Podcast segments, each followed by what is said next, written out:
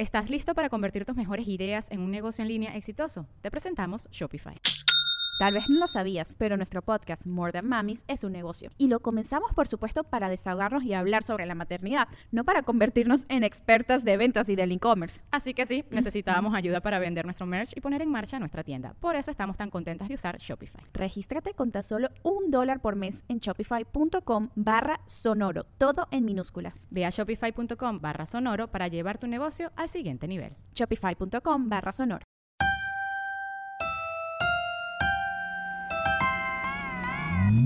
Comadres, bienvenidos al 2021.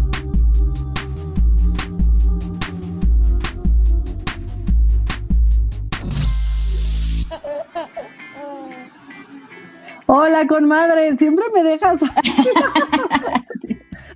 siempre me dejas a mí entrar. Ya sé, siento que sí, pero, pero lo haces muy bien, amiga. Gracias, amiga. ¿Cómo estás? ¿Cómo vas? Muy bien, pues ya aquí con nuevas emociones, nuevos días. Nos habíamos tardado en sacar un episodio, pero habíamos tenido este, dos semanas complicadas y por eso se nos, se nos fueron ahorita. Así es que usted no desesperéis porque ya estamos aquí de vuelta. Y nos habíamos quedado el último el Día de las Madres y ya pasó tiempo de eso. Sí, y cualquier cosa pueden volver a oír nuestros episodios.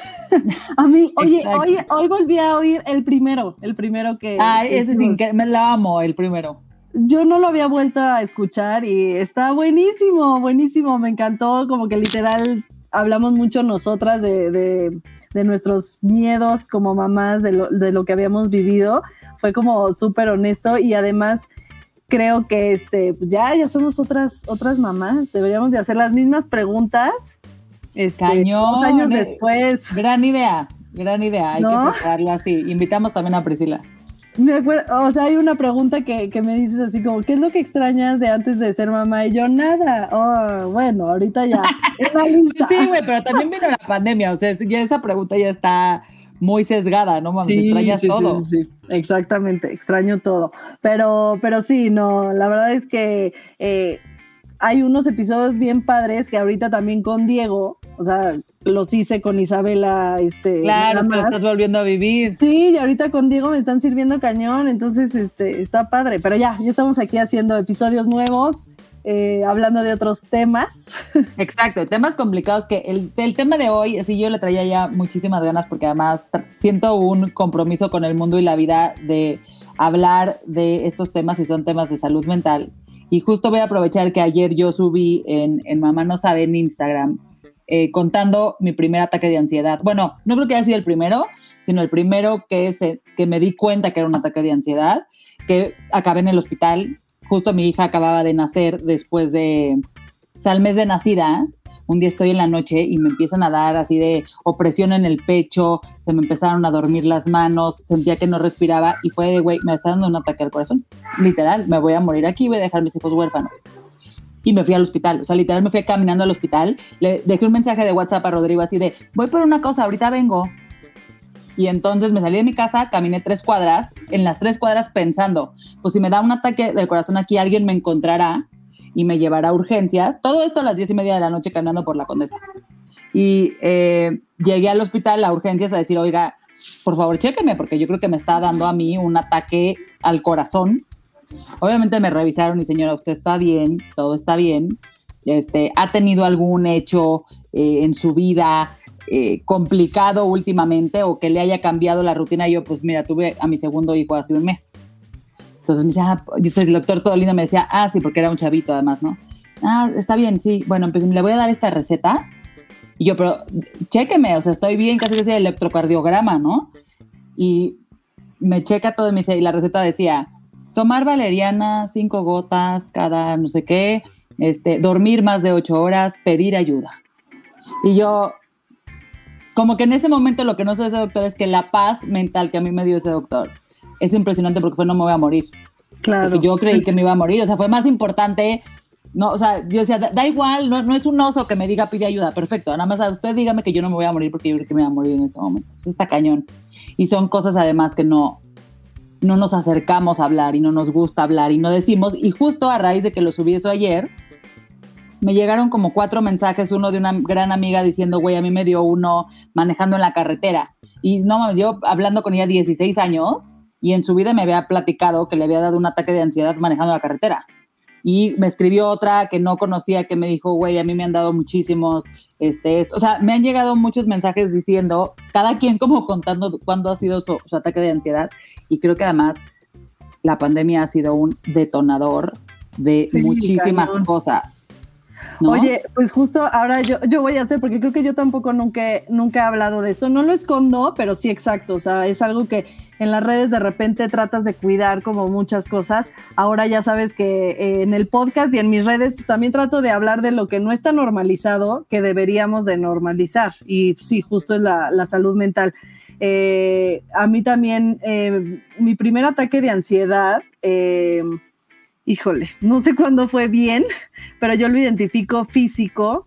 Este, yo ya iba al psicólogo, traía medio una depresión por yo ser niña actriz, como que tuve esta brecha de trabajaba muchísimo y me era muy fácil conseguir novelas y como que nunca lo pensaba, no era niña, o sea, mi mamá me mandaba el casting, pero yo no pensaba como que en este me rechazaron y en este sí me quedé, yo iba y así de repente, ah, aquí tengo que grabar y así como muy normal repente pues crecí y obviamente empecé a, identificar que iba a un casting y no me quedaba, ¿no?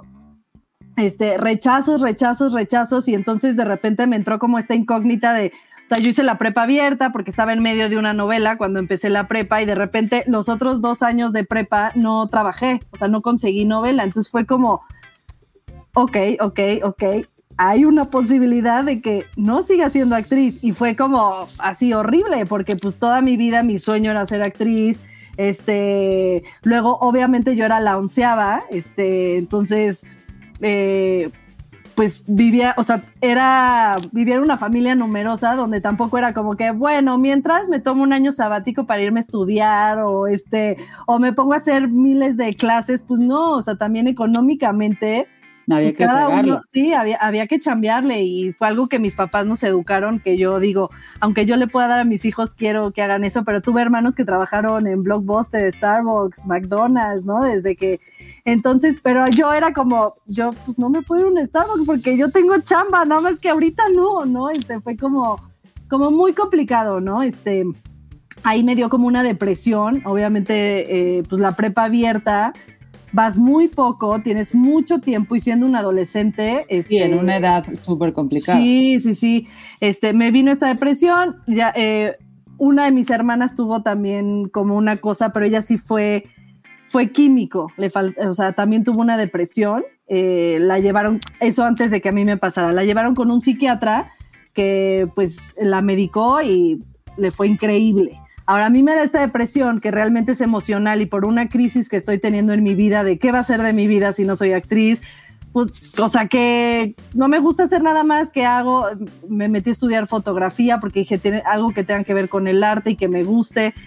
Este, y en eso eh, me llevan con este psiquiatra, ¿no? Pero obviamente sin antes ir a un psicoanalista. Entonces, pues a mí no me sirvió el psiquiatra, al contrario, o sea, me, me dio luego, luego medicina y lo mío era muy emocional, era, era de, este, de psicoanalista. Entonces, pues ya no me empieza a ir bien, entonces literal a alguna actriz le pregunto de, oye, me está pasando esto, me recomienda su psicoanalista, este, voy con el, con el psicoanalista y me dice, sí, exactamente, o sea, tú no necesitas medicina, o sea, tú, sorry, eres actriz, así es, yo tengo muchos actores y de repente tienes chamba, de repente no, y pues ¿qué otra cosa quieres hacer? ¿Qué, o sea, ¿qué otra cosa te gusta? Así es la vida, no así, pero fue como que súper rudo, este, y este, como que a la vez también me entró el, ok, es un alivio no tener que tomar medicina y no tener que ir al psiquiatra, pero a la vez era muy fácil también decir, pues la medicina es culpa de, de algo, o sea, la solución es la medicina. Y aquí era como que la solución soy yo. O sea, yo solita tengo que salir de ahí haciendo otra cosa, pensando en, o sea, con terapia, con lo que sea, pero fue como muy rudo. O sea, de hecho ahorita lo cuento y otra vez me empieza a dar como, ah, este, pero... Pues gracias por compartirlo, amiga. Sí, no, pues sí, exacto, para eso estamos, o sea, para platicar eh, como a ti te pasó. Entonces, para todo este intro, fue para contar mi primer ataque de ansiedad, ¿no? Este, voy con este psicoanalista que como que me deja súper sacada de onda y al día siguiente yo iba a hacer un, Rosa de Guadalupe, que bueno, ahí ni lo veía como chamba, pero bueno, es chamba, ¿no? Pero este, y me levanto y empiezo a tener un hormigueo en, los pies. Y yo, ay, qué raro. Ya me voy a grabar, estos programas se graban en uno o dos días y grabas todo el día, ¿no? Entonces, como que todo el día tuve el hormigueo, pero cuando estaba grabando me, me distraía, por así decirlo. Pero me acuerdo perfecto que de repente corte a comer y yo, no, por Dios, no, no, no, corte a comer, no. Y entonces ya en el corte a comer yo, y me, y me durante el día me fue creciendo eh, como el hormigueo en las piernas, en los brazos. Este, o sea, ahora entiendo cuando la gente comete actos, o sea, yo, yo decía, o sea, en un punto llegué y dije, córtenme las piernas por el amor de Dios, O sea, me dio físico como muy fuerte, ya. El chiste es que eh, durante todo el día me lo sobreviví porque estaba como distraída, pero cuando acaba el llamado, yo le digo a mi mamá, ya no puedo, o sea, no puedo, no puedo, ¿qué es esto? ¿Qué es esto? Entonces le hablé, como te digo que estaba entre cambiar de psiquiatra a psicólogo, le hablé a los dos, ¿no? Así como que, a ver, los dos, así que ya el psicoanalista pues me, eh, dijo, obviamente es como que, pues, pues es un cambio para ti, no sé qué, es por esto, ¿no? Por empezar a ir conmigo. Y me mandó una, una pastilla, este, eh, como ¿cómo se llama? Como homeopática, ¿no? Obviamente la compré, no me hizo nada porque yo llevaba todo el día así, fue como creciendo, no, no lo supe controlar. Y sí, o sea, yo no sentí que me iba a morir, yo sabía que no me iba a morir, pero yo, no tan dramático, pero sí decía que esto acabe ya, o sea, como sea, pero que acabe ya. Eh, y ya me fui a mi casa, mi mamá y mis hermanas como, ¿qué, pues, ¿qué hacemos? Este, mi mamá, si te hago masaje en los pies y yo, bueno, a ver, me los hacía y yo, no, quítate, no, así, horrible, horrible este, y así 24 horas, o sea, me dormía a las 6, o sea, empezó a las 6 de la mañana de ese día y terminó a las 6 de la mañana, o sea, me logré dormir como a las 5 o 6 de la mañana y ya amanecí como si nada, como si nada, así, perfecta, ¿no? Este, entonces, pues ya, volví a ir con este, cambié de, de, psicólogo, que es algo que me gusta platicar, porque ahorita estoy muy, muy contenta con mi psicóloga, pero a veces te toca que, te topas con alguien que, no, el que es para ti. Como los pediatras, ¿sí o no? A veces ves un pediatra y no te gusta y tienes que ver tres hasta que llegas con el indicado. O sea, no como los novios, como los esposos, como las esposas, como todos. hay que encontrar el que es para uno con el método que es para uno, con la fórmula que es para uno. Exacto. Entonces, este, no tienen la toalla si van con un psicólogo y no, no se sienten bien, prueben. Este, y pues bueno, al final eh, así pasó, ya al día siguiente no pasó nada, eh, cambié, pero sí me llegó a volver a dar eh, ataques de ansiedad. y la, primer, la segunda vez que me dio, le dije a mi mamá, llévame a urgencias, no voy a volver a pasar lo que pasé la primera vez, ¿no? O sea, no voy a durar 24 horas con esta sensación pero yo sabía, yo fui a urgencias sabiendo que era un ataque de ansiedad. Tú fuiste pensando que era un ataque al corazón. Pero, son esas cosas que tu, que tu cerebro no está en un lugar donde sabes que está tomando, o sea, como que yo sabía que yo, eh, o sea, que, era un miedo, es eso, es, decir, es, o sea, como que sabes que no es racional, ese es el tema. O sea, estás ya metida en un tema que ya no se controló. Exacto, exacto. O sea, es bien difícil controlar. Yo creo que ahí sí se puede, obviamente tú también sola, pero también se vale decir, no, yo sola no puedo y necesito ayuda, ¿no? Que es, que es lo principal. Mucha gente tiene miedo de pedir ayuda y no, o sea, como dices, nadie habla de esto, pero yo creo que aquí, mira, somos dos y las dos. Exacto. Y tenemos a dos invitadas que nos van a contar también sus Ahora historias. sí, ya, preséntala para preséntalas a las dos, este, para que empecemos con esto. Que nos pues, cuenten sus historias también. Justamente lo que queremos aquí en este espacio, como siempre los hemos dicho, es hablar la verdad, hablar lo más sinceras posibles, ser vulnerables ante todas las cosas que nos pasan, porque creemos que la única manera de poder sanar ciertas cosas, poder escuchar, y a veces todos necesitamos escuchar a alguien que ha pasado. A mí eso me ha pasado durante toda la pandemia, el escuchar a la gente correcta en Instagram, ¿eh? ni siquiera es como que me haya yo metido a hacer nada. Hablar de sus conflictos y sus temas ha sido una gran, gran, gran ayuda. O sea, de hecho yo cada vez reconozco más lugares en mi vida donde he sufrido ansiedad que yo no sabía que se llamaba ansiedad. Y eso me parece clave y justamente por eso nuestras invitadas están aquí. Está Michelle y está Vika de Catarsis, que Catarsis en este momento se van ustedes a seguirlos en Instagram, es arroba catarsis m e, e. Y es un espacio para hablar de salud, sobre salud mental y compartir experiencias, así tal cual ellas lo tienen y me encantaría en normalizar este la salud mental. Que se presentaran, nos dijeran, estamos felices que estén aquí. ¿Cómo están? ¡Bravo! ¡Eh! Ay, muchas gracias, muchas gracias por la invitación. Sí, Pues a ver, cuéntenos. Muchísimas gracias. De ¿Qué es esto? ahorita- ¿Por qué lo empezaron? ¿Qué, ¿De qué va? Es que, bueno, o sea, pa- parece broma, pero todo lo que dijeron, Michi y yo lo hemos dicho desde el día uno en Catarsis. Es de valientes Sí, pedir ayuda. estaba así de, yo quiero hablar, yo quiero, Sí, yo o quiero sea, hablar. es de valientes pedir ayuda. Yo Lo llegué- hubiéramos contado con ustedes ya. Sí, o sea, Hay muchos, ¿eh? no manches, llegué seis veces al hospital por, por paros cardíacos que obviamente era ansiedad disfrazada, o sea, está cañón. Todo lo que dijeron, bueno, Michi y yo ya expertas de la vida. Eh, yo soy de Puebla, tengo 26 años, estudio comunicación, actualmente me dedico a la radio y a la televisión del estado. Y justamente, eh, como tengo ya muchísimo tiempo con experiencia en temas de salud mental, yo me acerqué a la salud mental muy chica. Les hablo de 6, 7 años, cuando los niños jugaban felices de la vida y todo era color rosa. Para mí era estar en un universo alterno donde todo era espantoso, donde me sentía fatal, donde no disfrutaba mi niñez. Y en la universidad, en mi última materia, teníamos la materia de documental, donde yo no le había platicado absolutamente a nadie más que a mi familia de mis temas emocionales y de salud mental. Decidí hacer un documental contando como mi experiencia y por amigas en común le llegó a Mitch. Y Mitch me dijo, güey, o sea, literal me escribió y me dijo, güey, yo tengo lo mismo, te veo la próxima semana, tenemos que hacer algo. Yo vivía en Puebla en ese entonces, le dije, güey, pues va, o sea, yo no la conocía, no sabía así, no sabía nada de ella y le dije, güey, va. Llegué a comer con ella y Mitch te pasa de no, a ver qué hacemos, no sé qué. Literal nos vimos ese día, a partir de ahí nos hemos visto cinco veces en persona y de ahí, na- nací- de ahí nació Catarsis y de ahí ya vamos, creo que ya tres años, Mitch, y nos hemos visto Tres cinco años veces. y medio. ¡Wow! ¡Qué Pues eso es lo que se necesita, conectar con la gente correcta, con la que uno tiene, lo, con la que uno vino a conectar a esta vida. Este podcast salió así, ¿eh? Así salió, igual. Digo, sí nos hemos visto más. ¿Qué digo? Pero- Hablamos pero así, diario. 24-7, pero no, no, no nos vemos. Ahora cuéntanos tú, Mitch, tu historia. Yo les cuento. Yo soy Mitch, tengo 32 años. Me dedico a, relaciones públicas de revistas desde hace ya varios años. Pero a la par, llevo teniendo toda mi vida trastorno de ansiedad. Y justo cuando conocí a Vika, yo estaba en un momento de mi vida de mucha, mucha, mucha ansiedad y ya tenía como esa cosquillita de tengo que hacer algo. O sea, necesito contar mi historia porque no es normal que no haya información al respecto. O sea, no está bien que tengas un ataque de ansiedad y sientas que te vas a morir de un ataque al corazón por falta de información. No, o sea, esto no debería de pasar. Yo afortunadamente en mi historia familiar, digo, tengo ansiedad desde que era muy, muy, muy niña.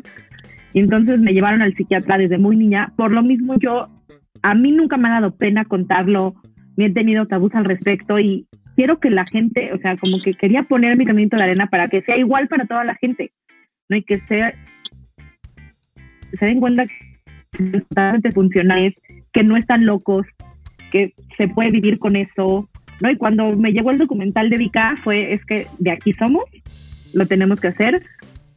A los cuatro o cinco meses de que nos dimos, lanzamos Catarsis y llegó la, digo, dos años y medio después llegó la pandemia y nos dimos cuenta que Catarsis, bueno, más bien la salud mental, cobró como un sentido todavía más importante. Si es que no era lo suficientemente importante con la pandemia, como que a todos nos dio ansiedad y depresión. O sea, creo que no hay alguien que pueda decir, yo estuve al 100 sin ninguna preocupación, ¿no?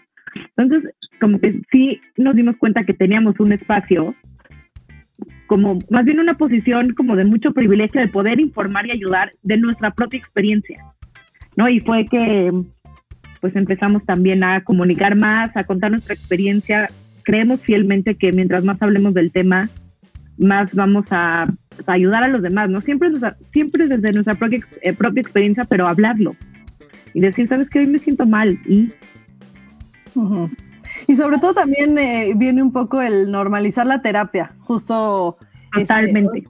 obviamente viene de la mano con normalizar la salud mental, ¿no? Pero este tengo un, un amigo que su hermano es, es psicólogo este, y me decía, es que yo digo que todo mundo debería ir a terapia. Yo digo, yo también digo que todo mundo debería de ir a terapia, o sea, debería de ser este, parte de tu día a día, ¿no? Ya sea, si, aunque te sientas muy bien, una, tú ves a tu terapeuta cada, cada tanto, ¿no? Y hay mucho tabú todavía. Perdón. no, no, no, vas. Que, o sea, que, que, justo lo que nos pasa es un poco lo, lo que decíamos al principio, que cuesta mucho trabajo encontrar la terapia para ti.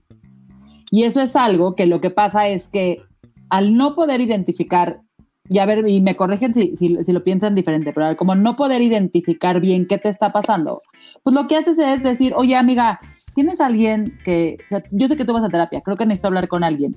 Cuando ya diste ese paso, que es un paso enorme, ¿no?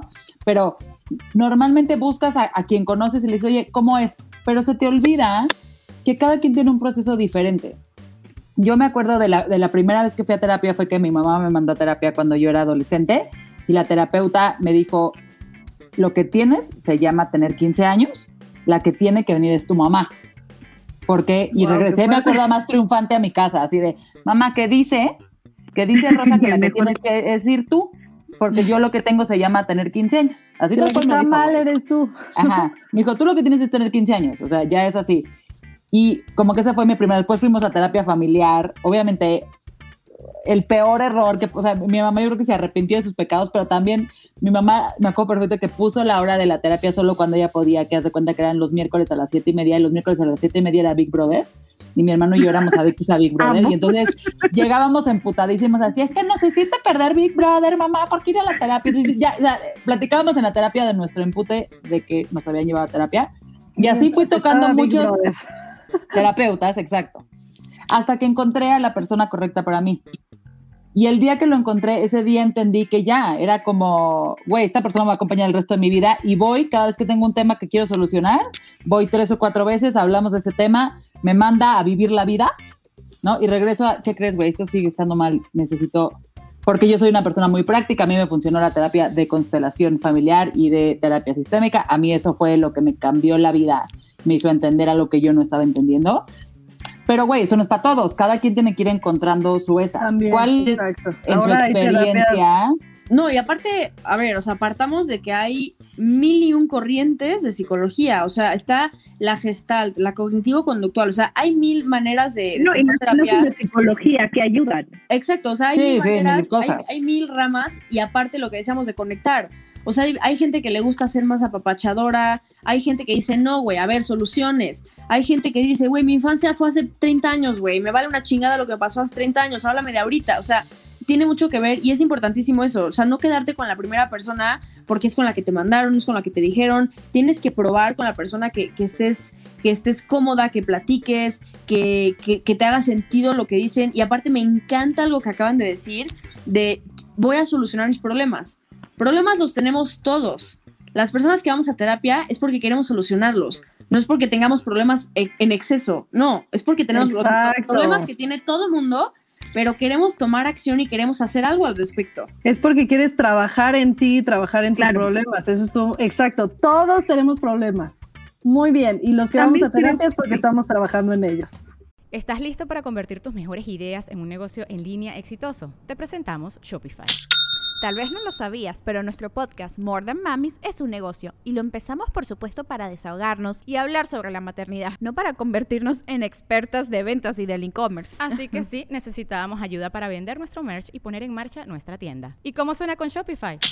Llegó otra venta. Shopify es la plataforma de comercio que está revolucionando millones de negocios en todo el mundo. Ya seas un emprendedor desde tu casa o desde donde sea, Shopify es la única herramienta que necesitas para iniciar, administrar y hacer crecer tu negocio sin dificultades. Con Shopify puedo gestionar pedidos, envíos y pagos desde cualquier lugar, brindándote toda la información y estadísticas de tus ventas al detalle. Regístrate para un periodo de prueba con tan solo un dólar al mes en shopify.com barra sonoro, todo en minúsculas Ve a shopify.com barra sonoro para llevar tu negocio al siguiente nivel. Shopify.com barra sonoro. Claro. También creo que ahorita estamos acostumbrados a que queremos soluciones rápidas, ¿no? O sea, como que, y lo digo porque a mí me pasó, es de, quieres ir al, al psicólogo o a cualquier terapia y que ese mismo día salgas con la respuesta. Y por eso siento, creo que mucha gente estaba por vencido, porque uno, no conectas con la primera persona que vas, Dos, no te dijo nada que te sirviera. Entonces, no, esta no sirve, esto no es para mí. Cuando la realidad es que cuando quieres trabajar en tus problemas o en tu salud emocional, mental, es a veces es tardado, es difícil. Tú puedes estar yendo con una terapeuta y haciéndote menso y no, y no trabajar en nada. Igual, lo digo porque a mí me pasó. Años Claro. estuve yendo a terapia, pero con un miedo de trabajar lo que verdaderamente me daba miedo, que perdí 10 años de mi vida. Digo, Claro, también no, no sirve si vas a terapia y no cuentas la verdad. No, No, es otra Exacto. cosa que también estos, estos como tabús que existen de, ay, la gente que va a terapia es, es loca, la gente que va a terapia es débil. Para mí no hay nada más valiente que pedir ayuda y que desnudarte total, totalmente, no en el sentido tal cual. Si les piden una- desnudarse, sálganse de esta terapia. Sí, o sea, en, en decirle a una persona, güey, de este pie cogeo, mi familia tal, yo tal, tengo tal obsesión, o sea, no hay nada más valiente que hacer eso, que abrirte a una persona. Entonces, eso de ser cobarde es todo lo contrario. Párate enfrente de una persona y dile, güey, me pasa esto, me pasa esto, porque aparte, Michi y yo que ya tenemos tiempo con esto, o sea, teníamos unos traumas que, bueno, que ahorita nos carcajeamos al respecto, pero en ese momento nos temblaban ¿Cuál las es así el, el trauma que dices, o sea, el, el peor? Que ya ahorita te carcajeas. Ajá, que hoy dices, güey, ¿cómo, cómo? Ahí les va. O sea, yo en un tiempo que estaba obsesionada con la muerte, o sea, me daba pánico la muerte, ay, amo, es que amo esa historia. escuché una canción de Zoé que se llama Siento que me voy a morir. Aparte, amo No, no Zoé, esa o la sea, que no es por echarle a Zoé, amo Zoé. Entonces, cuando yo escuché esa canción, te hablo de yo tenía 13 años, yo dije, güey, Dios se acaba de comunicar conmigo por medio de la canción y me está diciendo que me voy a morir. O sea, tengo que llegar a mi casa a poner todo en orden porque me voy a morir. Entonces, ahora llegué Tenías Y se te- 13 años. 13 años. Hice testamentos, me Ay, despedí no, de mi ya. perro, me tiré a la cruz a rezar así de Dios. No entiendo por qué me quieras llevar, pero pues lo entiendo. Y aparte justo se cruzaba con esta teoría de que en 2012 nos íbamos a morir todos por los mayas. Ah, Y esa es la que entonces- amo. Y entonces todo tomó sentido porque dije, güey, Sí, claro, es ahí. dije, güey, ya está. La muerte viene por parte de los mayas. Entonces no saben mi angustia de, güey, es que en qué idioma les hablo, hablarán español, puta, tengo que aprender tu tonaco, no mames. Este, porque aparte mi miedo era, güey, no van a llegar, o sea, no llegan al mundo y como que van a ver qué pedo, no, llegan a mi casa. Entonces Sí, sí, sí, era, a- a era por ti. o sea, asomarme todas las noches a ver si se asomaba el penacho. Y ya sabes, pasaba un pájaro y yo, no, ya vienen. No, a ver, este, ¿qué les voy a decir? O sea, entonces, obviamente, imagínate decirle eso a alguien. No mames, o sea, el psicólogo me veía con cara de, güey, ¿qué, qué te metiste antes de dormir? Y yo así de, no, es que doctor, le juro que, que no, o sea, o sea, yo escuché la canción y le juro por mi vida. Entonces, imagínate todo eso, no poderse platicar como a nadie cercano, que aparte, obviamente, te digo, ahorita me río, pero en ese momento era una angustia. Pero ¿cómo llegaste y le dijiste, cómo dijiste eso en tu casa? Así de, oigan, me voy a morir porque ahí vienen los mayas. No, aparte no le dije a nadie. No, o sea, hice, mi- hice mis cartas y dije, güey, cuando lleguen por mí, pues mis papás leerán mis cartas. O sea, todo, todo aparte que pasa mucho como en ansiedad, todo se centraba en mí, ¿me entiendes? No era como, se va a acabar el mundo y van a matar a todo el mundo. Era, me van a matar a mí, a mí me van a venir a decir, yo voy a ser casi casi el anticristo porque yo voy a llevarme el mundo completo. O sea, era como todo personalizado. una carga. Sí, exacto. Entonces, Y es que obviamente... te pasan cosas por la cabeza terribles. O sí, sea, que de verdad sea, tú dices en qué momento, como tú, Lorenza, que ibas caminando, al, y me identifiqué contigo, caminando al hospital, y tú ya estabas pensando, obvio me va a dar un ataque al corazón, obvio alguien me va a encontrar aquí. Pues qué bueno que caminé. Sí, sí, te exacto. O sea, pasan mínimo estoy más cerca que- de urgencias, ¿no? Sí, que obviamente no. Y sabes que está, sabes que es impresionante que este grado, este- en algún momento de la pandemia, porque yo no entendía por qué todos nos comportábamos diferente ante la misma situación mundial, este, me puse a leer un libro de cómo se construían las emociones, ¿no? Y entonces, porque había todo este tema de cómo te, mm, o sea, cómo el tema de- del, del- del protegerte y no salir de casa, etcétera, generaba tal disonancia en ti, porque la otra opción era la muerte, que todos nos autoconvencíamos que lo que estábamos haciendo era lo correcto. Si te quedaste en tu casa, si saliste, si te fuiste de viaje, si viste a tus papás o no los viste, todos nos autoconvencimos que lo que estábamos haciendo era lo correcto, porque la otra opción era morirte. Entonces, si tú salías, decías, claro, pues es que tengo que salir porque hay que reactivar la economía y hay que, ¿no? Cada quien se decía su historia y se convencía de ella. Y platicabas con la amiga que no salía y estaba en búnker en su casa, así como yo estuve un rato, y era como, no, güey, pues es mi responsabilidad, tengo dos hijos, no nos puede pasar nada, no voy a ver a mis papás. Y yo me creía que yo estaba haciéndolo correcto. O sea, todos nos creímos eso, ¿no? Y entonces a partir de ahí me empecé a meter cómo se construyen las emociones, porque el miedo para ti es distinto que para mí, por más que nos diga la película de intensamente que es el mismo. No, no es el mismo. O sea, porque no hay cadena de reacción, como siempre se ha dicho, de lo que significa el miedo. Tú vas a reaccionar distinto al miedo que yo voy a reaccionar. Como, No, como la a lo frase mejor yo lo siento en la garganta, tú lo sientes en el pecho. Exacto, y nos O sea, han dicho así siempre todos los estudios, y es un libro buenísimo, se los recomiendo si alguien lo quiere leer, este, que básicamente lo que hace es decir, te lleva la historia de la psicología y de eh, la biología diciendo que las emociones son iguales, o sea, que el llanto, la tristeza te va a generar llanto.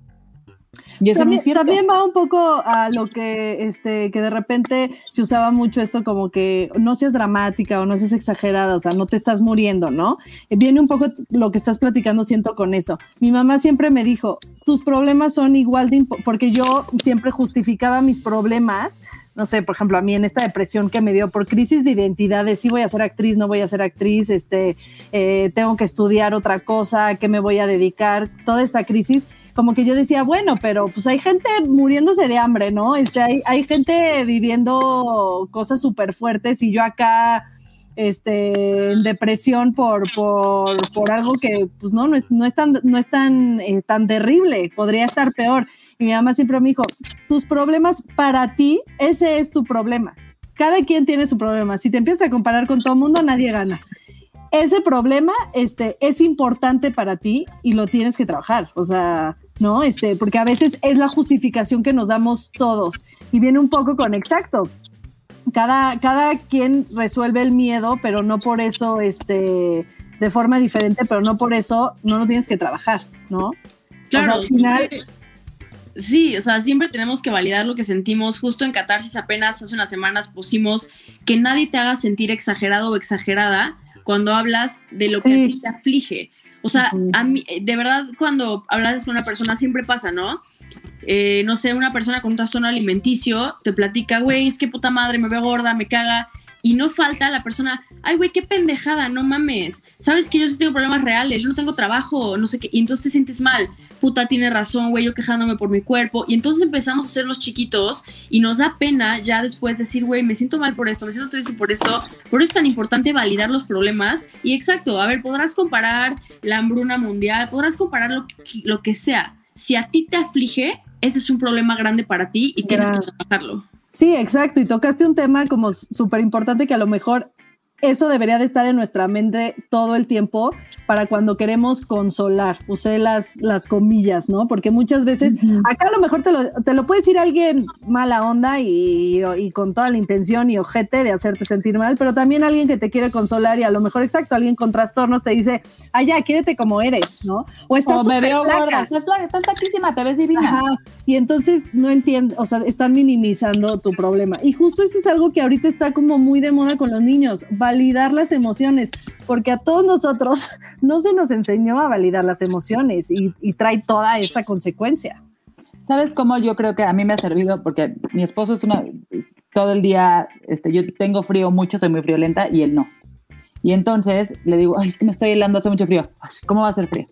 Hemos tenido esa discusión 15 años que Ujú. llevamos juntos, ¿no? Entonces el otro día que estaba yo súper nerviosa por algo y estaba súper ansiosa por algo y así, que me decía, pero es que, ¿por, qué te pones así? ¿Por qué estás nerviosa? O sea, no va a pasar nada, no te agobies. Le digo, ¿te acuerdas cuando discutimos del frío que te he dicho? Güey, si tengo frío, tengo frío. No porque tú tengas calor, yo no tengo frío. ¿No? O sea, es, es, es una emoción completamente distinta. Si yo tengo frío, tengo frío. No me vengas a decir que no hace frío. Yo tengo frío.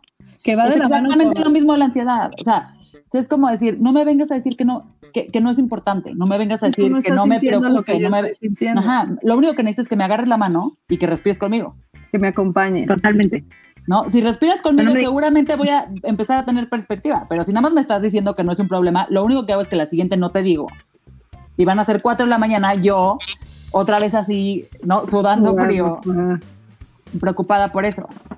¿Cuáles creen ustedes, como de, de- de la experiencia que han visto, que son esas, como que esas cosas que a ustedes les funcionan? Que no, van a- no es que vayan a funcionar para todos, pero que ustedes han encontrado como esas herramientas para sí mismas, pues. Creo que a mí me tomó mucho tiempo entender esto, pero ha sido lo que más, más, más me ha ayudado. Es que cuando yo siento, o sea, la ansiedad no es, o sea, la ansiedad es como una alarmita que me está diciendo que hay algo mal en mí. O sea, la ansiedad, digamos que no es el fin. O sea, no es tengo ansiedad, es algo tengo, la ansiedad me está avisando, tengo que analizar qué es y trabajarlo. ¿No? Entonces, ya cuando empiezas a ver la ansiedad desde ese punto de vista de no es que tengo ansiedad y tengo que trabajar el ataque de ansiedad, porque no. Sí, que mi enfermedad es la ansiedad en sí. Ajá, Exacto, mi enfermedad no es la ansiedad, o sea, va a pasar por sí solo. ¿Qué es lo que me lo está generando? Mm. Eso es lo que tienes que trabajar. Sí, encontrar el, detonador. El detonador. Que, no vas a dar. Perdón. Que es justo lo que tú decías al principio, creo que fue Fátima, que decías eh, es mucho más fácil decir, no, pues es la medicina, la medicina me lo quitó y ya. No, o sea, es mucho más fácil escudarte atrás de, me tomo mi medicinita, se me quita la ansiedad y ya. Sí, tengo gripa, me quito la medicina y ya. Exacto. Exacto. Si no lo trabaja, no sirve de nada. No, y creo que también en ese tipo de, temas, eh, no sé, tú le preguntas a alguien como, ay, güey, a ver, ahora sí dime la cura de la ansiedad. Y entonces pensamos que nos van a decir algo así mega complicado, no un dineral, y es simplemente cosas sencillas, pero algo que también a mí fue lo que me cambió la vida, es que yo entendí que cuidar de mi salud mental es como cualquier otra disciplina. Cuando tú cuidas de tu azúcar, es una disciplina. Tu diario cuidas de tu azúcar. Si tienes problemas de azúcar, ¿no? A ver, no voy a comer azúcar en la mañana. A ver, ya me excedí de tal. A ver, o mejor voy a usar eh, un sustituto. Si tú, por ejemplo, estás en un régimen y te quieres marcar, es una disciplina donde dices, bueno, si me quiero marcar, no puedo comer pasteles, no puedo. Y, pasa con la salud mental. Si quiero cuidar de mi salud mental, tengo que regresar a lo básico. ¿Y qué es lo básico? A tener una respiración constante que, me funcione, una respiración diafragmática que me funcione bien. Tengo que regresar, por ejemplo, un hábito que tenemos todas las personas del mundo, a dejar de ver noticieros en la noche. O sea, tan sencillo como eso. Te vas a dormir viendo 200.000, 800 muertes, 47.000 guerras, 380 desaparecidos. Obviamente te vas a dormir con eso y despiertas en ansiedad. Y entonces cuando vamos quitando ese tipo de hábitos eh, no saludables y empezamos con los saludables y somos constantes, empezamos a estar mejor. A mí me pasaba que mucha gente con catarsis me decía, güey, pero entonces, ¿qué hago para, para cuidar mi salud mental? A ver, güey, pues no te desveles tanto, adiós alcohol, adiós cigarro por el tiempo que estés así, no sé, tenso, eh, no veas noticias en la noche, ten cuidado con, con las desveladas, come mejor. Ay, no, güey, qué hueva. Pues entonces no puedes cuidar tu salud mental. O sea, cualquier persona que diga, quiero cuidar mi salud mental, pero como chatarra todo el día, me atasco de alcohol, me encanta fumar marihuana, me encanta ver todo tipo de noticias en la noche negativas, no hago ejercicio, soy sedentario. Eh, no, a ver, pues de esa manera no puedes cuidarlo. Es una disciplina como todo. Exacto, como decían las dos, volvemos a lo mismo, tienes que trabajarlo y si no lo trabajas, no se va a ir. No, no es, por ejemplo, a mí me pasó este, esto, ¿no? Tuve muy mala experiencia con, con psicólogos, este, psiquiatras y de todo. Entonces, eh, mi solución fue agarrar una novela, ¿no? O sea, en mi crisis de identidad no logré, este, pues cerrar eso y entonces de repente me quedé en una novela y dije, no, pues ya no tengo problemas, ¿no? Ya, mis, ya, ya regresé, ¿no? Ya, ya esa crisis de identidad, ya te, o sea, es, esa angustia por no, por creer que nunca me iba a quedar nunca más en una novela, ya se acabó. Entonces de ahí, pues sí, retomé mi carrera y este, seguí haciendo novelas. Bueno, es un ir y venir, pero nunca más volví a, a, ir a terapia, ¿no? Este, hasta en mi segundo embarazo, porque bueno, seguí trabajando, este, mi vida personal, me casé, este, eh, tuve mi hija, todo era miel sobre hojuelas, este, empecé, empezamos el podcast, ¿no? Pero siempre había ahí cosas ahí, pues yo las trabajaba como yo creía, supongo. Y de repente, pues cuando me embaracé de Diego, este, digo, necesito ir a, a terapia porque como que me siento medio perdida en mi relación, cómo comunicarme con mi esposo, este, yo también, como que algo pasa, y justo empecé a tomar terapia y se vino la pandemia, ¿no? Este, entonces como que yo creo que ahí fue, ahí sí digo, fue Diosito que dijo, ya tengas tu terapeuta antes, obviamente tuve a mi bebé en pandemia y la dejé un poco, pero me dio una depresión terrible en, eh, en, la pandemia. Obviamente, imagínate, posparto, este, encerrado, sin poder ver a mi familia, sin que nadie te entiende, este, y yo decía, pero es que con Isabela no me dio, no me dio depresión, ¿no? Y, al principio me sentía súper bien, como que yo estaba un poco negada. Entonces, eh, ya, empecé otra vez a, a retomar mi terapia sin saber que estaba en una depresión, ¿no? Como que empecé a retomar mi terapia este, y de repente sí había como esta pregunta, porque ahora es psicóloga, ¿no? Yo la verdad sí dije, no, a menos que haya una necesidad de primera, es ir a un psicólogo, ese sería mi consejo por mi experiencia, como que no ir directo a un psiquiatra, porque a mí el psiquiatra, en lugar de decirme, no me necesitas a mí, necesitas ir a un psicólogo, pues me recetó y ya, ¿no? Este, entonces, digo, esa fue mi experiencia. Supongo que habrá psiquiatras que sí te dicen, no, espérate, lo tuyo es más emocional o vete para otro lado. Pero mi recomendación sería esa y ya de ahí te, te pueden guiar a, a, un psico, a, un psiquiatra. Pero sí, mi psicóloga me iba guiando, me iba guiando, fui mejorando. Este, y ella siempre como que me preguntaba, ¿sientes esto, sientes esto, sientes el otro? No, la verdad no. Ok, va bien, no sé qué. Hasta que un día le dije, sí, sí, sí, sí, siento que él no se va a arreglar nunca que la pandemia nunca se va a ir, que nunca se va a ir este mis problemas, que nunca voy a ser feliz, bla, bla, bla. Ahí fue como me dijo, ok, y yo me costó, pero dije, sí, sí, creo que estoy en una depresión postparto. Eh, y sí, sí siento que la gente o lo ignora o como se incomoda, por ejemplo, o este, o como no le dan esa, o, como, ay, ¿cómo te dio depresión postparto? O sea, ya no quieres a tu hija, ¿no? Por ejemplo. O sea, se van como a ese grado o a decir, híjole, no sé qué hacer, entonces, ah, ok, bueno, y cambian de conversación, ¿no? Oye, y de su experiencia, tomando en cuenta esto que dice Fátima justo, ¿cuál es, o sea, cuáles son esas cosas que sí deberíamos hacer con gente que está pasando o sea, algo similar. Cuando alguien te comparte esta experiencia, porque obviamente ahorita es muy fácil todas reírnos de porque cuando, estamos cuando venían los mayas, ¿no? ¿No? Y yo también me río de ir caminando por la calle hoy, pero güey, ese día no fue nada de risa. ¿No? Y, y te puedo contar mis síntomas no. tampoco son de risa. Entonces, en su experiencia, ¿cómo es? O sea, cuando alguien te comparte una cosa así, ¿qué, qué, qué sí hacer? Yo quiero complementar, ahorita te contesto tu pregunta, porque si no se me va a olvidar. Quiero sí. complementar lo que acaban de decir, porque estoy estoy súper de acuerdo que creo que lo primero que hay que hacer es ir al psicólogo antes de ir al psiquiatra. Yo cuando empecé con ansiedad a tope a mis 14, 15 años, como que a mis papás lo primero que se les ocurrió fue llevarme al psiquiatra. Yo estoy segura que por falta de información, como que dijeron, esta niña está mal de la cabeza, pues al psiquiatra. Y salí del psiquiatra medicada, o sea, yo a mis 15 años salí tomando Prozac y Ribotril. Uh -huh. O sea, y ya luego, sí, te, o sea, Cuando terrible, a lo mejor luego no ya necesitado. ajá. Cuando a lo mejor no lo hubieran necesitado, a lo mejor si me hubieran llevado con un psicólogo antes, a lo mejor se lo hubiera terminado necesitando, ¿no? Pero no hubiera sido como lo primero. Uh Yo creo que fue, era otra época, ¿no? Y fue falta de información. Eh, no, o sea, yo creo que sí puedes tomar medicinas que te ayuden, ¿por qué no hacerlo? Pero siempre acompañadas de una terapia psicológica donde o cualquier tipo de terapia donde puedas hablar y verdaderamente tratar el fondo de lo que te está pasando.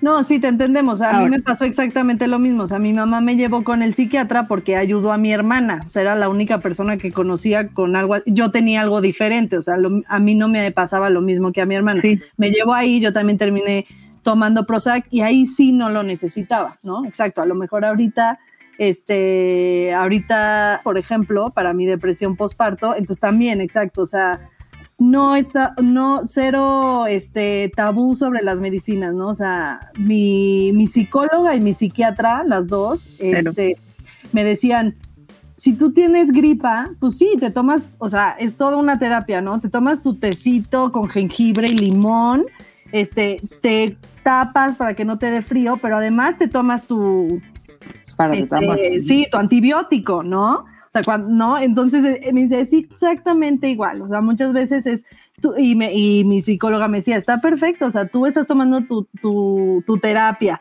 estás haciendo ejercicio, estás tomando tiempo para ti, que se me olvidó mencionar eso, muy importante que la depresión al final me dio por yo absorber absolutamente todo mi tiempo a mis hijos. O sea, todo, todo. Las 24 horas de mis días eran mis hijos, uno con el otro, con el otro, con el otro, con el otro. Entonces creo que sí lo pude, no sé, pero creo que lo pude haber evitado si yo dentro de la pandemia hubiera buscado tiempo para mí.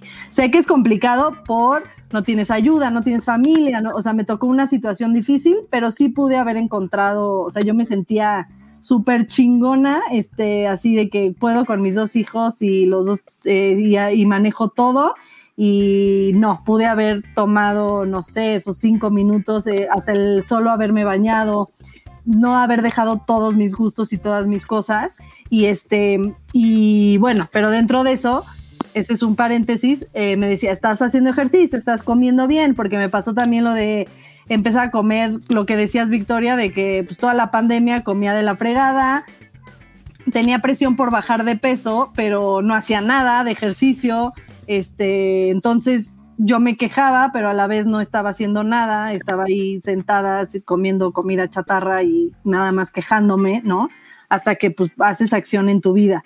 Pero dentro de eso, pues puede ser que, te, que necesites tu, tu antibiótico también y no pasa nada. Sí, creo que retomando, creo que dejamos un poquito vaga la, pregunta que es la más importante, ¿no? De qué hacer para, para tratar, ya sea ansiedad, ya, ya sea ansiedad, ya tienes un trastorno de ansiedad. Eh, yo creo que es, es un equilibrio en tu vida. Obviamente es difícil estar equilibrados ahora que, que lo decías, Fátima, ¿no? Dices, güey, ¿cómo estoy equilibrada si estoy encerrada? si no tengo apoyo, si no tengo ayuda, etcétera pero sí se puede. Eh, el tema de estar equilibrado es que siempre te estés monitoreando y que, y que, des, que seas tú tu prioridad. ¿Qué es eso? Es darte un momento para hacer ejercicio. Está comprobadísimo que tanto la ansiedad como la depresión se combaten con, con ejercicio obviamente la alimentación, lo más limpio que puedas. Tampoco hablamos de un tema de no, ya vuélvete súper por vegana y ya ejercicio diario. No, es un equilibrio. Obviamente te puedes salir del régimen, Obviamente no excederte ni en desveladas, ni en alcohol, porque eso va a ser contraproducente. Tampoco dejar atrás tus gustos y tus hobbies. Siempre tener un momento en el día donde puedas hacer algo que te guste, donde puedas hacer algo que te llame la atención. Y obviamente sumándole el tema de la terapia. Y terapia no nos referimos simplemente a un psicólogo. Hay mil maneras de tener terapia. Si te gusta la yoga, si te gusta la homeopatía, si te gusta más el psiquiatra, eh, hay mil Meditar. Terapias alternativas hay muchísimas ya. Exacto, pero con que tú tengas ese círculo completo, vas a poder combatir la ansiedad, vas a poder combatir la depresión y obviamente también hay veces que te rebasa, ¿no? Ahorita hablábamos de la pandemia o por ejemplo, cuando es corte de mes y te llega, híjole, es que la luz, es que el, cable, es que los hijos, la colegiatura, es normal que tengas ansiedad a pesar de que estés en tu equilibrio. Es normal. Y acéptalo, ¿no? Exacto. Lo que, te ayuda, lo que te ayuda a estar en este equilibrio simplemente es a salir más fácil de ese cuadro de ansiedad. Sí, es lo más importante de la terapia. Creo que lo más importante de cualquier terapia que puedas tomar no es que vas a ser una persona de paz, iluminada, no.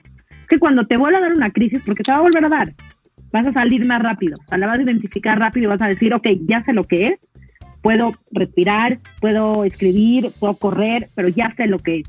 Y por lo menos no sabes que no es un ataque al corazón, por ejemplo. Y, le, y te sabes que ahorita, escuchándote tu, tu historia de, de, los mayas y escuchando esto que decías de, estar muy joven, creo que también, a mí lo que me pasó, mi manera de lidiar con la ansiedad siempre fue en cosas positivas, y lo voy a, estoy entrecomillando que ustedes no lo están viendo, en cosas positivas para eso. Lorenzo es una niña muy responsable, Lorenzo es una niña que se saca súper buenas calificaciones, Lorenzo es una niña que se preocupa mucho por sus estudios.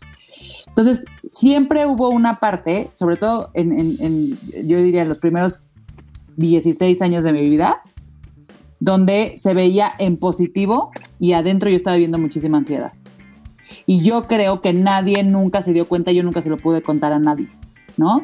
Porque era eso, o sea, hay una historia que cuenta mi mamá, como estábamos en un restaurante y yo estaba, mamá, me tengo que ir a estudiar. Yo tenía, yo creo que se iba en primaria, güey. ¿Qué tanto puedes estudiar en primaria, no? Mamá, tengo que ir a estudiar, tengo que ir a estudiar, tengo que ir a estudiar, tengo que ir a estudiar. Llegamos, o sea, hice que mi familia se saliera del restaurante y llegáramos a mi casa, estábamos cenando. Llegué, vi mi cuaderno, hice dos hojas y dije, ah, ok, sí, sí me lo sé. Entonces, para mi papá fue así como, pinche Lorenza, o sea, qué intensa con sus estudios. Es tan responsable mi hija que nos sacó del restaurante para poder ver dos hojas de su cuaderno y sentirse tranquila con el examen. Hoy, como adulto, veo esa historia, ¿no? Y es como, ¿sabes lo que yo estaba viviendo en ese restaurante? Que tuve que, o sea, tuve la necesidad de sacar a mi familia de una cena familiar, güey, para ir a estudiar a mi casa 10 minutos. ¿No? O sea, es decir, hoy lo veis como súper foco rojo, ¿no? Claro. Pero, pero en ese momento, como o sea, nivel, mis- cuando mis papás se divorciaron, el mes que mis papás se divorciaron, que yo iba como en quinta primaria, fueron a la escuela, a, mi mamá le dijo, oye, es que nos estamos divorciando, si ven a Lorenza así como pues medio distraída, sacada de onda, pues no, este aguas, y al mes llegaron a decirle, oye, no sé qué pasó en la casa, pero Lorenza tiene 10.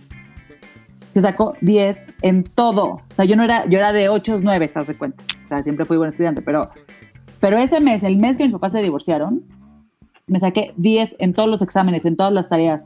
O sea, imagínate, la- entonces, como es en positivo, o sea, mi, mi, mi como es en positivo el comportamiento, Claro, nadie se daba cuenta. no, nadie, y al contrario, es O a lo como mejor ellos- no, no enfrentaste, o sea, no enfrentaste el divorcio ni nada y te centraste como que también iba Obvio. a pasar eso. No, era, era mi, na- mi necesidad de tener control sobre algo, Estaba, O sea, claro. ¿no? Yo necesito controlar algo de que se me está Y estabas cayendo el mundo. evadiendo.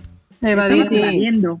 No, o sea, bueno, hoy te digo como que hay 15 mil cosas, ¿no? Que he ido trabajando Sí. el resto de la vida, pero mi punto es como que tampoco eh, el, no, no toda la ansiedad se ve igual, no toda la depresión se ve igual, no todo el, este, no se ve igual.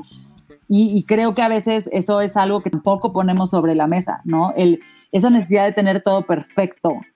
No, y, y creo que también muchas veces culpamos y es una manera muy fácil de, de salir, ¿no? Es como, güey, pues mis papás que no se dieron cuenta, güey, pues Claro, mis hermanos claro. que no estaban ahí. Y la verdad es que como lo dice Mitch, es falta de información. O sea, mi mamá yo me acuerdo que cuando yo empecé a ir a psiquiatras y me supermedicaban y mi mamá como que cayó en cuenta que yo tenía un problema, me decía, perdóname la vida, o sea, perdón por ser la peor mamá. Y yo le decía, ma, es que Sí, cuál, no. ¿de qué me hablas? Ni siquiera yo sabía lo que sentía. O sea, creo que ahorita es lo padre de alzar la voz y de contar, porque justamente como dices, Lorenza, podemos ver esos focos rojos que antes es normal, y más cuando es un niño.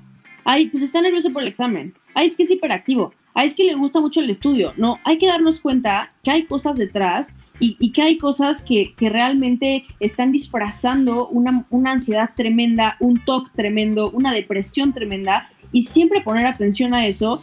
Y, y aparte también no, no juzgarlos, porque te decía, mucha gente los culpa, no hay que juzgar a la gente que no sabe. Realmente la gente que nunca ha sentido ansiedad, neta se le hace como hasta ilógico. Pero ¿cómo, güey? O sea, estás acostado en tu cama y tienes miedo que te dé un paro cardíaco, pero ¿por qué, güey? Pues, güey, no sé, o sea, es lo que me pasa. Y- y Ojalá pudiera decirte. Ojalá pudiera decirte. Y justamente hablando del tema, vamos, vamos abonando esta información para que se eviten este tipo de cosas de juzgar y decir, más bien honrarlos, decir, ¿sabes qué? Honro a mis papás, que con lo que tuvieron hicieron lo mejor que pudieron, pero ahora sí me toca explicarles, ma, pa, fíjense que pasó esto y me siento de esta manera y hay que validarlo y quiero ir a un psicólogo y quiero a un psiquiatra y no estoy loco y no es un tema de que me tengan que encerrar en algún lugar, o sea, es simplemente un tema que estoy sintiendo y que necesito apoyo. Y así se rompe esta cadena de desinformación, de prejuicios, de tabús y vamos sumando a que la salud mental sea la cosa más normal del universo. Pero pues exacto, güey, de la misma forma que todo el mundo le da gripa y o sea, estamos Pero creo que eso es un tema, o sea, está increíble lo que Vas, vas, vas. Exacto. Sí, o sea, creo que, digo, vi que yo no somos mamás, pero yo creo que con el paso del tiempo y con estas nuevas generaciones, o sea, creo que es algo que tendría que venir, y ustedes que son mamás me corregirán si estoy mal, desde lo que les enseñan en la escuela y de lo que tú como papá le enseñas a tu hijo. Que a lo mejor antes, creo que, por ejemplo, a los hombres, ¿no? A lo mejor era muy normal que el papá te diga, los hombres no lloran, ¿no? No llores, no te preocupes, no llores. Entonces, eso para el niño lo hace crecer como con una idea que no puede ser vulnerable, que no puede llorar y empieza, digo, lo complicado de la salud mental es que cada quien expresa las cosas diferentes, ¿no? Entonces, a lo mejor el niño decide encapsular todo y guardar todo y a los 30 años es agresivo, no sé, estoy inventando. Yo creo que es algo que tiene que venir, o sea, que tenemos, que tienen que empezar a trabajar los papás de los niños de la nueva generación y en las escuelas para que los niños puedan validar sus emociones y puedan hablar de lo que les pasa desde niños y no crezcan, no crezcan con tabú como crecimos nosotras. ¿Sabes qué te digo la neta? Hoy viéndolo, está cabrón. O sea, está cabrón poder hacer esa, uno, diferenciación entre tú y tu hijo, de decir, ¿está nervioso o yo que a mí me dio ansiedad creo que le está dando ansiedad? ¿No? Como que esa primera parte, porque tú ya conoces ciertas cosas. No, yo te digo porque mi hijo, yo lo siento que es un niño propenso a tener ansiedad. Nerviosito. Entonces, ajá, diría. nerviosito. Acelerado como su madre, ¿no? Entonces, ese tipo de cosas como que le empiezas a ver. Otra cosa es que como papá es, o sea, güey, aunque entiéndame que nos metemos y hemos hecho episodios y lo que sea, es bien difícil entender que tu hijo tiene un problema. Y problema, entiéndase algo a solucionar, no algo en negativo.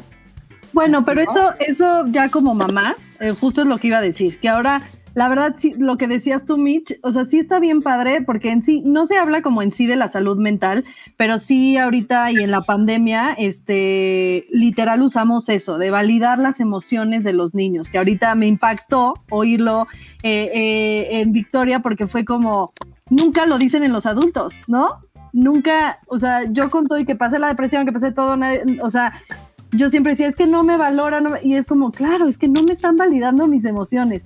Y hay un rush ahorita de el juguete de cómo enseñarle al niño que llorar y cuando lloras, do- dónde lo sientes en tu cuerpo, que está increíble, pero sin quitar dos cosas, que ser mamá está cabrón, como lo he dicho millo- millones de veces, entonces no, me imagino. este, y que esa, esa que se está haciendo en los niños, que obviamente es para algo mejor, que se normalice también en los adultos, ¿no? Ahorita que, que justo estabas diciendo, este podcast no es para quien ahorita diga, yo estoy sintiendo ansiedad. O sea, sí, sí es para, para alguien decir, ah, ok, ok, entonces lo que sentí el otro día fue ansiedad. Pero también es para la persona que es la que, la que dice, güey, ¿qué pedo? ¿Cómo que ansiedad? O no, o ay, hazte para allá porque me estás tú este, estresando con tus cosas, ¿no? Es como, no, o sea, eh, como que es para todos, para, para la persona que no le da, para la que sí le da, para la que es mamá, para la que no es mamá, porque también aquí siempre platicamos que como mamás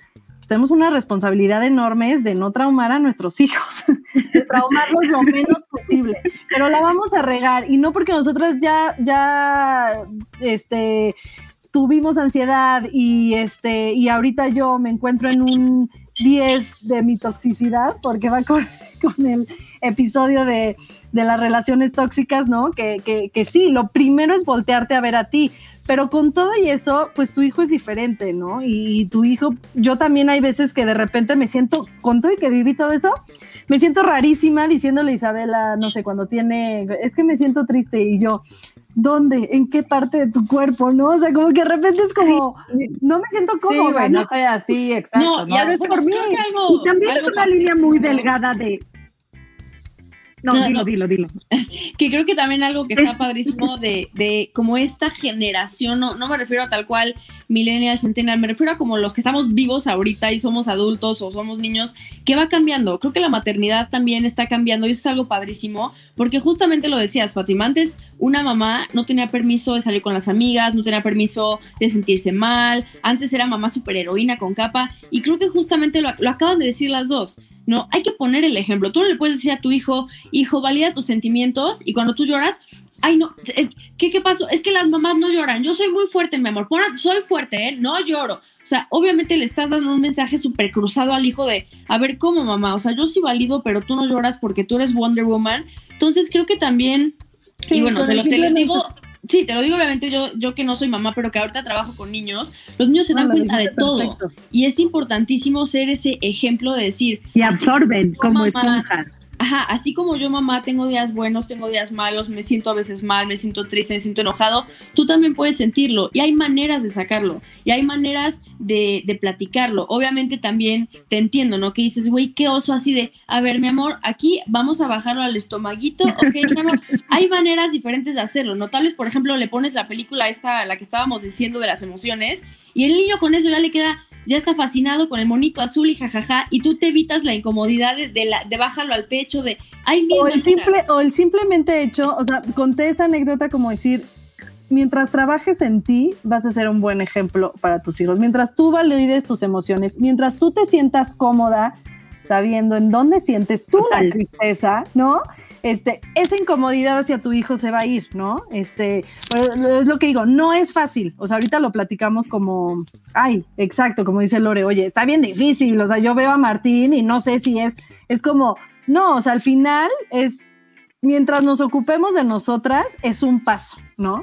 Yo también a veces digo, ay, no sé si, si el ejercicio lo hice bien, este, si ya me fui muy intensa y le sigo hablando de la emoción y ella ya está en otro, ¿no? O sea, lloró y todo, y yo le dije, mi amor, está bien llorar, no sé qué, y a lo mejor ella ya está feliz jugando con sus juguetes y yo sigo diciéndole, mi amor, no, este, cuéntame cómo te sentiste, ¿no? O sea, como que es difícil como mamá saber hacerlo bien.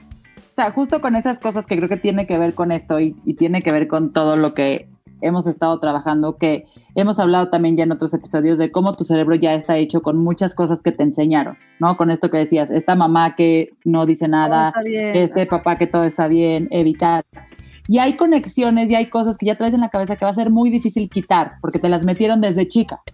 Pero lo que sí puedes hacer es llenar tu cerebro de otras cosas. ¿No? Y balancear con más información y balancear con cuentas como y plataformas como la que ustedes tienen y balancear con platicarlo y con escuchar podcasts y con meditar y como dices, haciendo ejercicio, con todas estas cosas. Y poco a poco, porque también toda esta información. A veces, puede ser abrumador. Eso que sepan como mamás, de repente puede ser, puede ser abrumador, pero a veces a lo mejor oirás mil cosas y se te quedó una pero esa está increíble. Justo lo que decía Lore, ¿no? De que te quedan muchas cosas. Yo me acuerdo que Isabela se caía, yo le decía, no pasa nada, mi amor. Y yo veía estos, todos estos videos que decía, no, valídale y dile, sí, te caíste, estás bien, ¿no?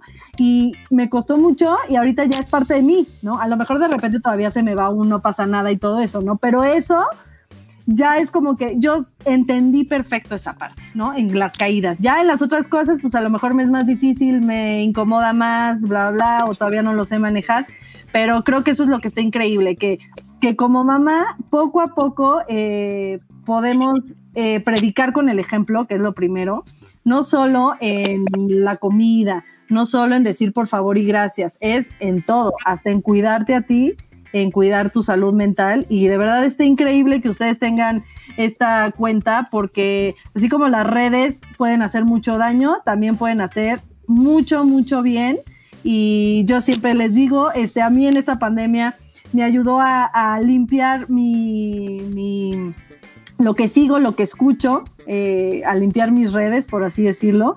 Entonces, de verdad, de verdad, o sea, si, si tú sigues, empieza desde tu cuenta, desde tu Instagram, si sigues una cuenta que, híjole, esta mamá todo lo pone perfecto, vaya Dios, ¿no? O esta mamá me encanta, me encanta todo perfecto y me hace bien, bien, sí, ¿no? Pero empezar a, seguir cuentas que, que, que te den, que, que, te aporten un poco más y creo que la de ustedes tiene que ser un, un, este, un must. ¿Y qué cuentas, a ver, y qué cuentas ustedes siguen que les hacen sentir paz? A ver, yo sigo. Eh, la verdad, justo lo que dice es Fátima, creo que también estamos ahorita eh, en un momento donde tenemos estándares de todo. Tenemos estándares de cómo ser mamá, tenemos estándares de cómo ser hija, de cómo ser novia, del cuerpo, o sea, hay estándares de todo. Y obviamente cuando no cumples con eso, viene tu ansiedad, viene tu depresión, viene tu comparación. Yo era la típica que antes de ir al gimnasio me metía a estoquear a todas las modelos de Victoria's Secret y neta obsesionada en la caminadora de sí, sí, un paso más para Kendall Jenner. Obviamente en ese momento para mí era mi inspiración y ahora me doy cuenta del daño que me hice.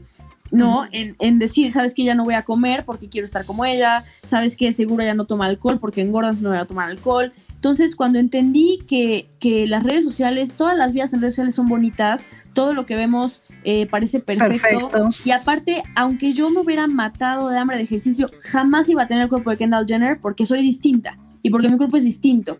Entonces, cuando yo entendí eso, obviamente empecé a, limpiar mis redes y empecé a seguir a, gente que me aportaba, que me enseñaba la vida real. Y hay una niña de Monterrey que se llama Camila Lavalle, que bueno, mis respetos, porque ella habla justo de, del amor propio y de cómo estamos tan acostumbrados a subir tu mejor foto con el mejor ángulo, con la ceja perfectamente depilada. Y Camila se sube o sea, bueno, sin depilar, acostada, que, se nos marca la, lonjita. Y, Camila habla de eso, ¿no? De que hay que empezar a ser reales. Esa es una de las cuentas que, a mí me, bueno, me súper, súper sirve porque entiendo que todo lo que vemos es, es falso y es perfección. Entonces, a ver, aparte de Camila Lavalle, eh, um, Catarsis. que tengo Ajá, muy- nosotros Ah, seguimos a ustedes, ustedes a quién siguen. Pues sí, al final lo que dices Sí, es eso. Y, y tampoco puede ser que no. que acabo no de es culpa encontrar, de- que me Ah. llama, que me gusta mucho. No, esto se llama de Holistic Psychologist. Se llama Nicole Lepera. Que un, un apellido muy raro, pero pues así se llama. Y me gustó porque habla, o sea, te explica como cosas de psicología, pero muy aterrizados y cosas con las que sí te identificas. ¿No? Como. mm, es que Ya, poner- ya le estamos empezando a seguir. Sí, ya, ya, nos, ya nos pusimos a fuego. Pero Exacto. Digo, Yo estas son recomendaciones, pero al final es que tú agarres y digas. Encuentres lo que tuyo. Tú sigas a Kendall Jenner y, Kendall Jenner no te incomoda. No, hay, no pasa nada, pero a lo mejor sigues a esta otra y si dices, ay, esta cada vez que la veo me da coraje no tener su cuerpo. Y sabes pues, y y yo creo que a mí lo que me ha servido cada vez que me emputan cuentas de Instagram, aunque las sigo, pero hay gente que me emputa verlas y las veo, es ¿por qué me está dale enojando? está muy mal. No, pero te voy a decir, a mí me ayuda a decir por qué me enoja. Sí. O sea, ¿qué tiene? O sea, me ayuda como de, de, de de proceso psicológico, pero así de, ¿por qué esta vieja me enoja? Entonces, ¿por qué tiene esto y a lo mejor no tengo? ¿Por qué no está remodelando su cocina y me encantaría tener una cocina así? Es como que en el momento que le encuentro una, un racional No, a, no, a mí ese no. enojo, me ayuda mucho porque en ese momento como que dejo ir ciertas cosas. Ya luego veo si las sigo o no las sigo y sigo viendo. Exacto, cocina. está bien seguir y que te haga reaccionar, pero ya que reaccionaste, pues ya, ¿qué- ¿para Ah, qué no, quieres no, hay que gente- to- el- que todo el tiempo te está estresando? O sea, al final, Sí, sí, a mí sí limpiar mis redes, No, sí eso me dio sí es. muchísima paz. Y yo además veces- no te das cuenta. Voy a que decirles algo muy cañón. O sea, lo mismo que hacemos en las redes, deberíamos de hacerlo en nuestra vida real. O sea, porque creo que es todavía peor estar rodeado de Eso está cabrón, sí. sí, bueno, pero es que bloquear en Instagram que bloquear a un familiar tóxico, ¿no? Pero Claro, sí. Pero bueno, yo Pensemos muchas más allá de las redes.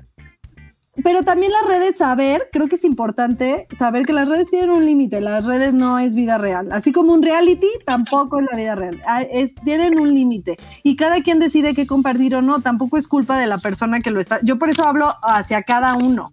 ¿no? O sea, no es culpa de Kendall Jenner tener ese cuerpo y, hace, y decir, miren, me estoy comiendo una hamburguesa y pues bueno, ella se come una hamburguesa y así se ve. Y a lo mejor sí le salió gordito después y no se graba el, el gordito, no sé, no sé.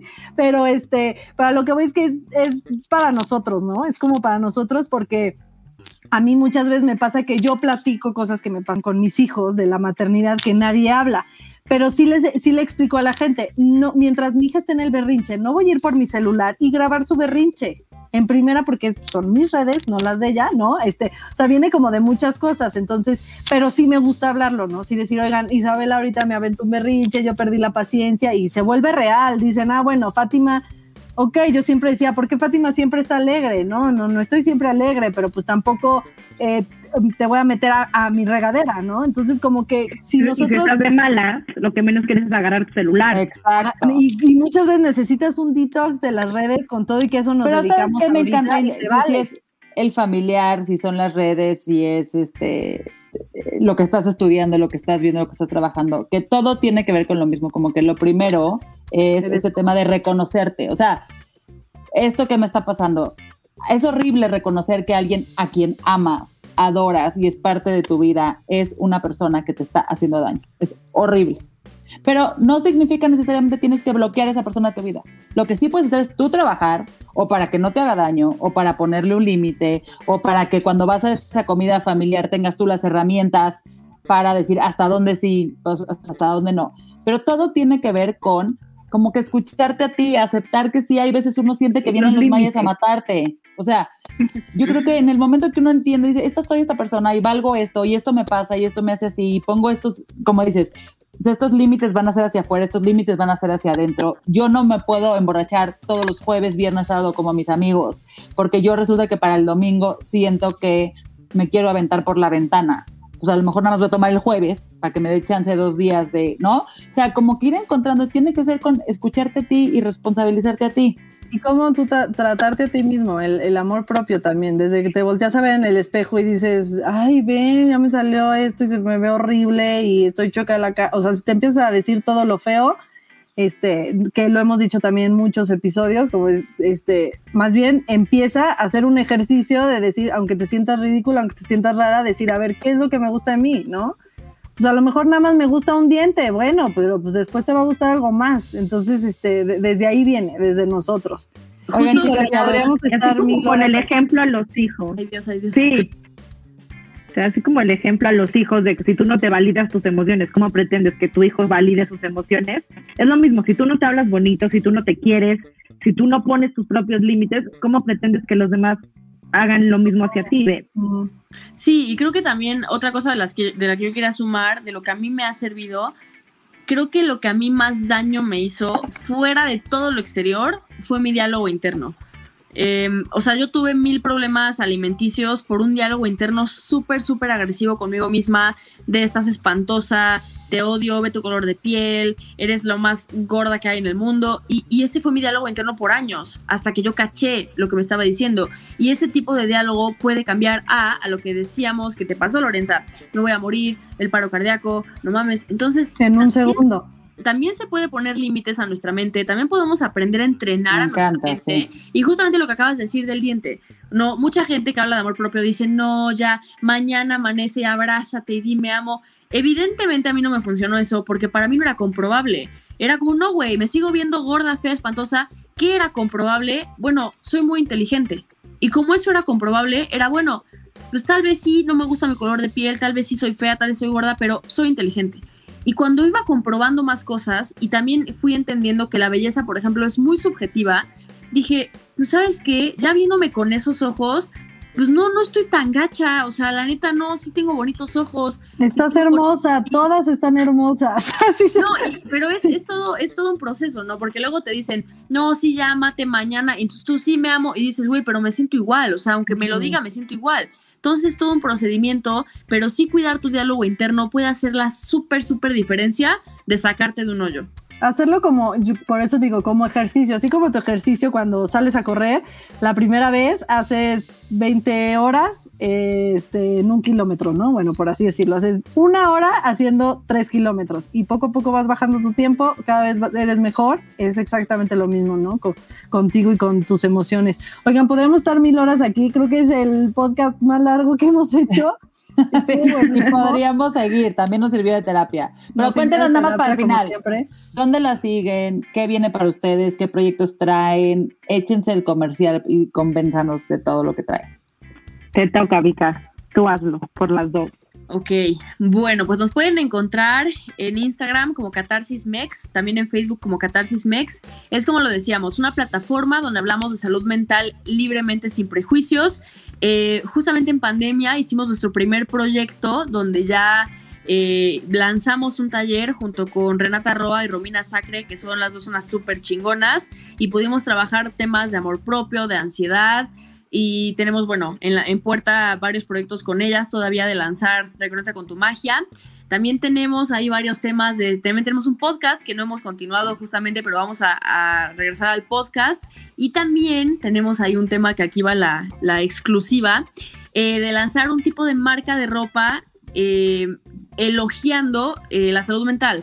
Tener tipo, bueno, alguna playera, alguna sudadera donde podamos externar que sabemos que es la salud mental, que sabemos qué podemos hacer con la salud mental, que hablar de salud mental es normal, que estar deprimido o ansioso o triste es súper válido. Eso es lo que tenemos en puerta. ¿Y qué más, Mitch? Creo que ya, ¿verdad?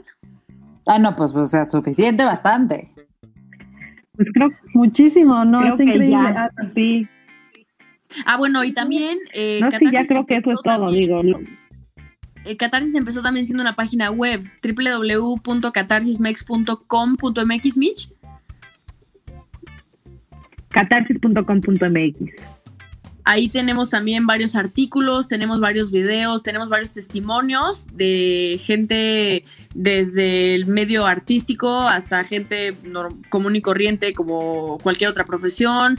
Tenemos eh, varios artículos que hablan de muchísimas cosas, por ejemplo, del stress burnout, artículos propios, tanto de Michi míos como de varias experiencias ya como más a profundidad. Y también eh, algo que estamos planeando, que eso también se me olvidó decir, es tener ya una agenda de psicólogos y psiquiatras en toda la República Mexicana para cualquier persona que necesite ayuda psicológica o psiquiátrica tengan la certeza de que Catarsis nunca va a poner salud mental en manos de alguien que no es experto y ahí van a bueno. un buen psicólogo, un buen psiquiatra. Justo eso, les iba a preguntar, a ver si tenían como un match, hacer match con, con alguien y, ese es poder tener... siguiente proyecto. Padrísimo, padrísimo. Pues, pues ya saben, este, aunque se sienten increíbles, síganlas porque e, el chiste es eso, empezar a normalizar la, salud mental, cuidarnos a nosotros mismos. Y de verdad muchísimas gracias por estar aquí, estuvo buenísimo, ya nos terapeamos. Y, y además está muy conectado con otros episodios que hemos tenido como el de relaciones tóxicas, la depresión postparto, este, entonces pues ahí aviéntense todo el mix todo el mix. Y ustedes también eh, escuchen el de relaciones tóxicas, les va a, les va a encantar, Loreta. Vaya que lo necesitamos.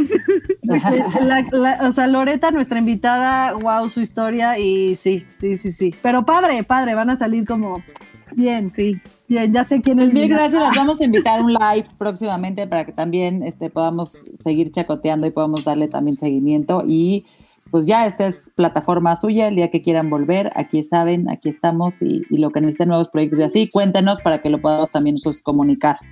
Mil gracias, a todos por escucharnos. Y pues ya, chicas, últimas palabras. Ay, muchísimas gracias. gracias. igual ustedes cuentan con Catarsis, siempre lo que necesiten, ahí estamos. Gracias por la invitación. Pues gracias a todos los que nos escucharon, a ti, Fa, al equipo de producción que siempre hace un súper gran trabajo con nuestros podcasts. Y pues ya nos seguimos escuchando. Vayan a seguirlos. Y gracias. Bye bye. Gracias. Bye.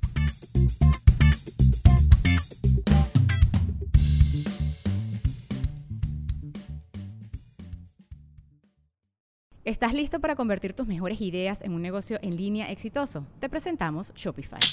Tal vez no lo sabías, pero nuestro podcast More Than Mamis es un negocio y lo empezamos por supuesto para desahogarnos y hablar sobre la maternidad, no para convertirnos en expertas de ventas y del e-commerce. Así que sí, necesitábamos ayuda para vender nuestro merch y poner en marcha nuestra tienda. ¿Y cómo suena con Shopify? Llegó otra venta. Shopify es la plataforma de comercio que está revolucionando millones de negocios en todo el mundo. Ya seas un emprendedor desde tu casa o desde donde sea, Shopify es la única herramienta que necesitas para iniciar, administrar y hacer crecer tu negocio sin dificultades. Con Shopify puedo gestionar pedidos, envíos y pagos desde cualquier lugar, brindándote toda la información y estadísticas de tus ventas al detalle. Regístrate para un periodo de prueba con tan solo un dólar al mes en shopify.com barra sonoro, todo en minúsculas Ve a shopify.com barra sonoro para llevar tu negocio al siguiente nivel. Shopify.com barra sonoro. Hello, it is Ryan, and we could all use an extra bright spot in our day, couldn't we? Just to make up for things like sitting in traffic, doing the dishes, counting your steps, you know, all the mundane stuff. That is why I'm such a big fan of Chumba Casino. Chumba Casino has all your favorite social casino style games that you can play for free anytime, anywhere with daily bonuses. That should brighten your day a little. Actually, a lot. So sign up now at chumbacasino.com. That's chumbacasino.com. No purchase necessary. Group. Void were prohibited by law. See terms and conditions 18 plus.